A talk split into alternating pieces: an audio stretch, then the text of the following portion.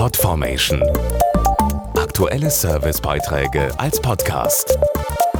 Regelmäßige Infos und Tipps aus den Bereichen Lifestyle und Buntes. Was für eine Reise! Neun Monate waren sie auf hoher See unterwegs, legten über 39.000 Seemeilen zurück, über vier Ozeane zu fünf Kontinenten. Dabei überstanden sie meterhohe Wellen, Eisberge und Temperaturschwankungen zwischen minus 15 und plus 45 Grad. Und jetzt sind sie endlich am Ziel, die sechs Teams der härtesten Segelregatta der Welt.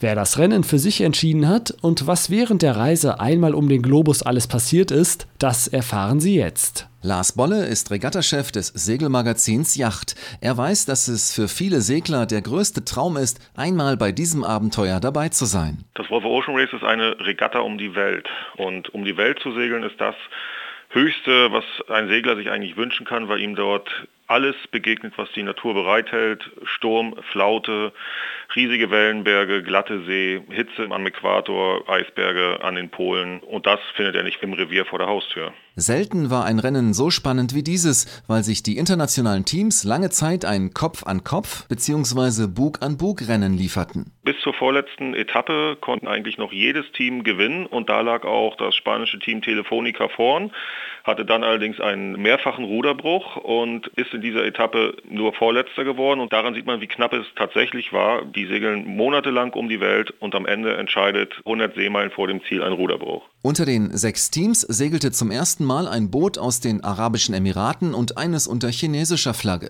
Den Sieg sicherte sich etwas überraschend das französische Team Groupama, das erst zum zweiten Mal dabei war. Das Fazit von Lars Bolle. Das ganze Rennen war insgesamt eigentlich ein Highlight, weil sich immer wieder die Führungen abwechselten, weil trotz Schäden an Bord die Crews ins Ziel kamen und das waren große seemannschaftliche Leistungen, die dort vollbracht wurden. Es gab Speedrekorde, es gab wahnsinnig gute Bilder von Bord, also für Segelfans war es wieder ein echter Leckerbissen.